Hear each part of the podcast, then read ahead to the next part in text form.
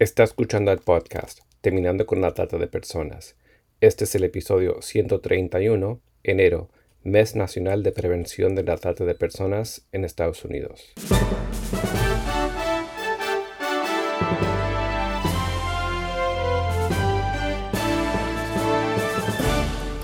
Bienvenido al podcast Terminando con la Trata de Personas. Mi nombre es Gilbert Contreras. Y mi nombre es Virginia Contreras. A través de nuestros episodios, que se emitirán cada dos semanas, buscaremos empoderarlo a usted con herramientas para estudiar el asunto, ser una voz y hacer una diferencia para terminar con la trata de personas. Buenas tardes, Virginia. Hola Gilbert, increíble, pero ya estamos grabando el episodio número 131. ¿Cómo pasó el tiempo, verdad? Sí, recuerdo que fue en enero de 2018 cuando aceptamos este desafío que nos propuso el Global Center for Women in Justice de la Universidad de Vanguard en California, de realizar un podcast en español para equipar a los oyentes con información y herramientas para luchar contra toda forma de explotación de seres humanos, por lo cual lanzamos nuestro primer episodio de este podcast.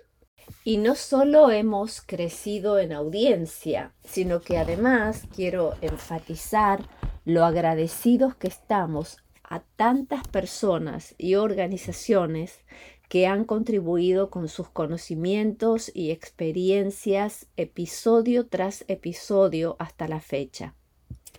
Es un hecho de que de esta manera seguimos alentando a nuestros oyentes a estudiar el asunto para ser una voz y marcar una diferencia en sus comunidades, para terminar con la trata de personas en sus respectivos países. Y enero, no solo en lo personal, es un mes que nos recuerda el lanzamiento de nuestro podcast, sino que además en los Estados Unidos se tiene una agenda particular que nos importa resaltar en este episodio.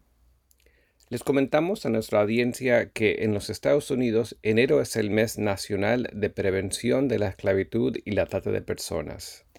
Precisamente, el mes de enero fue declarado por primera vez como mes nacional de prevención de la esclavitud y la trata de personas en el 2010 por el entonces presidente de los Estados Unidos, Barack Obama, y cada año desde entonces cada presidente ha seguido esta tradición. Por otro lado, recordemos que hace ya más de 20 años la Ley de Protección de Víctimas de la Trata, conocida como TVPA del año 2000, consagró el compromiso de los Estados Unidos de combatir la trata de personas a nivel nacional e internacional. ¿Algo de actualidad que quisieras resaltar en la lucha de este país contra la trata? Sí. Específicamente en cuanto a avances recientes en la lucha contra la explotación de seres humanos, en el 2021 se promulgó en los Estados Unidos la ley bipartidista de prevención del trabajo forzoso UUR, para evitar que los bienes fabricados con trabajo forzoso en la región autónoma Yugur de la República Popular China sean importados a los Estados Unidos. ¿Quiénes son los yugures? Los yugures son una minoría étnica musulmana originaria de la región de Turquestán Oriental la mayor parte de los yugures habitan en el noroeste de China. En la actualidad, los yugures están sometidos a una fuerte represión por parte del gobierno chino. La dramática situación de los yugures ha trascendido a la opinión internacional por el supuesto empleo de trabajo forzado yugur en las cadenas de producción de muchos de los bienes que se consumen en Occidente particularmente todo lo que tiene que ver con los productos textiles. Se cree que el gobierno chino promueve la esclavitud laboral a la que están sometidos los yugures, a los que se desplaza forzosamente a miles de kilómetros de sus hogares para ser integrados en las cadenas productivas. Y en un esfuerzo por prohibir que los productos fabricados con trabajo forzoso entren en las cadenas de suministro mundiales, es que los Estados Unidos ha comenzado a aplicar la ley de prevención del trabajo forzoso de los yogures. Para ayudar a limitar la distribución de estos productos, los Estados Unidos también están reuniendo a los países aliados para imponer prohibiciones similares específicamente dirigidas a los bienes producidos total o parcialmente en la provincia china de Xinjiang. ¿Hay antecedentes de algo así en Estados Unidos? Sí, específicamente la ley de prevención del trabajo forzoso de los yugures se basó en la ley arancelaria de 1930 que prohíbe la importación de bienes fabricados con trabajo forzoso. Había una laguna jurídica que permitía la entrada de mercancías en los Estados Unidos en los casos en los que la oferta era insuficiente para satisfacer la demanda interna. Pero el Congreso de los Estados Unidos eliminó esta práctica en el 2016. Más recientemente, en el 2020, las tres naciones que conforman el acuerdo entre Estados Unidos, México y Canadá acordaron restringir la importación de, productos fabricados con trabajo forzado u obligatorio. Aunque estas medidas se dirigen al trabajo forzoso en todo el mundo, los estadounidenses han centrado sus esfuerzos en Xinjiang, debido a las crecientes denuncias de abusos contra los derechos humanos en esa región de China. Es importante considerar entonces que no hay país que de una manera u otra no esté afectado con trabajo esclavo en muchas de las cadenas de suministro de bienes. Por otro lado, la esclavitud y la trata de personas a menudo se consideran un problema histórico, pero lamentablemente es un problema que está creciendo a nivel mundial, ya que hay muchas personas en nuestras comunidades que podrían ser vulnerables por distintos factores a distintos tipos de explotación. Exacto. Hay millones de personas, adultos y niños, sometidas a la trata de personas en todo el mundo, incluso en los Estados Unidos. Los tratantes de personas a menudo se aprovechan de la inestabilidad causada por desastres naturales, conflictos o una pandemia para explotar a otros.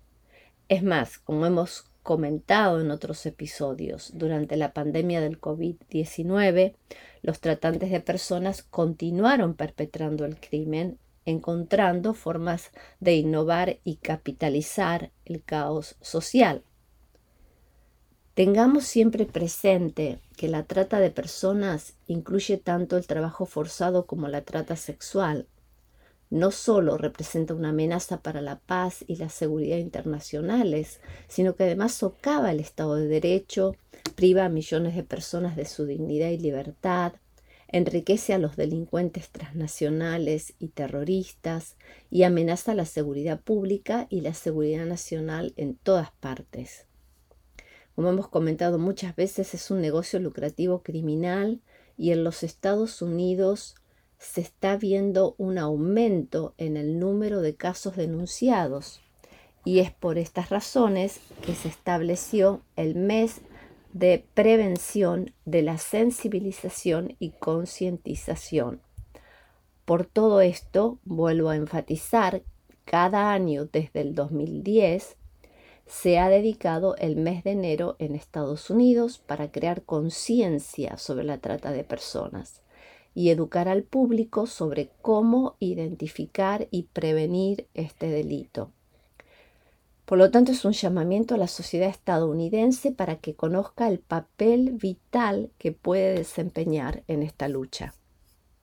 ¿Cómo se logra concientizar y movilizar a la acción específicamente en los Estados Unidos? Bueno, el Departamento de Estado de los Estados Unidos crea conciencia sobre la trata de personas a nivel nacional y en el extranjero a través de las embajadas y consulados de los Estados Unidos. Durante este mes de enero se celebran los esfuerzos de gobiernos extranjeros, organizaciones internacionales, entidades contra la trata de personas, funcionarios encargados de hacer cumplir la ley, defensores de sobrevivientes, comunidades de fe, empresas privadas y ciudadanos de todo el mundo para crear conciencia sobre la trata de personas. Es decir, es una forma de celebrar los esfuerzos conjuntos de todos ellos. Evidentemente, para poner fin a la trata de personas requiere que todos, educadores, líderes, empresariales, trabajadores sociales, abogados, organizaciones sin fines de lucro y la Iglesia hagan más. Y precisamente porque la trata de personas es un desafío que trasciende las fronteras, el Departamento de Estado y la Agencia de los Estados Unidos para el Desarrollo Internacional se han asociado con aliados en todo el mundo para detectar la trata de personas, conectar a las víctimas con servicios de apoyo y fortalecer la rendición de cuentas. En todo el mundo, la trata de personas ha despojado a millones de personas de su seguridad, dignidad y libertad, afectando desproporcionadamente a comunidades históricamente desatendidas y marginadas. Entonces, durante el mes de enero, el mes nacional de prevención de la trata de personas, se reafirma el compromiso de poner fin a esta práctica inhumana e inmoral en todas sus formas. Y a medida que se lleva a los perpetradores ante la justicia, se renueva la promesa de ayudar a los sobrevivientes a recuperarse y reconstruir sus vidas. También nos consta que muchas organizaciones en los Estados Unidos han desarrollado campañas y materiales de sensibilización para ayudar a educar sobre todos los signos, amenazas y comportamientos que a menudo muestran quienes operan o son sometidos a la esclavitud y la trata de personas. Cierto. Algunas de las organizaciones involucradas y equipadas para manejar tales asuntos incluyen el Centro Nacional de Recursos contra la Trata de Personas, el Centro Nacional de Estrés Traumático Infantil y la campaña Corazón Azul de las Naciones Unidas. Estas organizaciones ilustran el problema de manera efectiva mediante el uso de estadísticas y tienen algunos recursos muy buenos que ayudan a identificar a las personas potencialmente vulnerables, particularmente a los jóvenes. Al igual que los Estados Unidos, muchos países de todo el mundo han trabajado para prevenir el delito, proteger a las víctimas y enjuiciar a los tratantes de personas a través de la aprobación e implementación de leyes nacionales para prevenir la trata de personas, proteger a todas las víctimas y cooperar internacionalmente para combatir este crimen global. Siempre recordamos a nuestra audiencia que todos tenemos un papel importante para desempeñar en la prevención de cualquier forma de explotación humana y en la protección de las víctimas. Los animamos entonces a cada uno que se tomen un tiempo este enero para averiguar más acerca de los recursos disponibles en sus países y las ONG trabajando en sus comunidades para saber cómo ayudar para poner fin a esos horribles actos criminales. Y si nos están escuchando en los Estados Unidos, no solo infórmense más sobre las señales de la trata de personas para poder identificar posibles víctimas en su vecindario, sino que memoricen y compartan la línea nacional de la trata de personas de Estados Unidos, que es el número 1888 373 7888. Lo voy a repetir. El número en los Estados Unidos es 1-888-373-7888, el cual es un recurso importante para reportar una pista o pedir ayuda. Juntos podemos combatir la trata de personas y sus crueles consecuencias creando un mundo más seguro, más libre y justo para todos. Algo que nos preguntan a menudo es si se tienen datos actualizados respecto a la esclavitud del siglo XXI. Sí, es una pregunta frecuente y no es tan fácil de responder por la naturaleza de este delito. Pero de acuerdo con los datos del 2017 de la Organización Internacional del Trabajo, se estimaba que 40.3 millones de personas estaban en esclavitud moderna, de las cuales 24.9 estaban en trabajo forzoso y 15.4 millones de personas en matrimonio forzado. Eso era 5.4 víctimas de la esclavitud moderna por cada mil personas en el mundo. Una de cada cuatro víctimas de la esclavitud moderna eran niños. De los 24.1 millones de personas atrapadas en el trabajo forzoso, 16 millones de personas eran explotadas en el sector privado, como el trabajo doméstico, la construcción o la agricultura, 4.8 millones de personas en explotación sexual forzada y 4 millones de personas en trabajo forzoso impuesto por las autoridades estatales. Las mujeres y las niñas estaban afectadas de manera desproporcionada por el trabajo forzoso, representando el 99% de las víctimas en la industria del sexo comercial y el 58% eran mujeres en otros sectores. Lo que sabemos es que estos datos del 2017 han crecido, como ya hemos mencionado en distintas oportunidades, por los efectos de la pandemia del COVID-19, por lo cual ahora se habla de aproximadamente 50 millones de personas que están en lo que se denomina la esclavitud del siglo XXI. También sabemos que la concientización lleva a la acción, por lo que tal vez hay quienes se preguntan, ¿qué puedo hacer? ¿Cómo puedo participar de este mes de enero enfocado en la prevención de la trata de personas? Si nos escuchan en los Estados Unidos, queremos sugerirles que visiten la página de Homeland Security que realiza la denominada Blue Campaign, campaña azul. Pondremos en la carátula de este episodio el enlace a la página web que contiene material en inglés y español para utilizar especialmente durante este mes de enero. ¿En qué consiste esta campaña y cómo pueden nuestros oyentes llevarla a cabo? La campaña azul, Blue Campaign en inglés, es una campaña nacional de concientización pública, diseñada para educar al público, las autoridades del orden público y otros aliados para que reconozcan los indicadores de la trata de personas y respondan adecuadamente a los posibles casos. La campaña azul trabaja de cerca con el Departamento de Homeland Security para crear capacitación y materiales de concientización general para las autoridades del orden público y otros para aumentar la detección de la trata de personas y para identificar a las víctimas. La campaña azul también aprovecha las alianzas con el sector privado, las organizaciones no gubernamentales, las autoridades del orden público y las autoridades estatales y locales para maximizar la participación pública nacional en los esfuerzos contra la trata de personas. Los objetivos de concientización educativa de la campaña azul constan de dos elementos fundamentales, la prevención de la trata de personas y la protección de personas explotadas. Hay muchas maneras para responder tu pregunta en que pueden involucrarse con la campaña azul. De manera especial, el día 11 de enero es Wear Blue Day. Vestirse es el día de vestirse con color azul. Es decir, podemos vestirnos de azul para crear conciencia sobre la trata de personas. Cualquiera puede participar.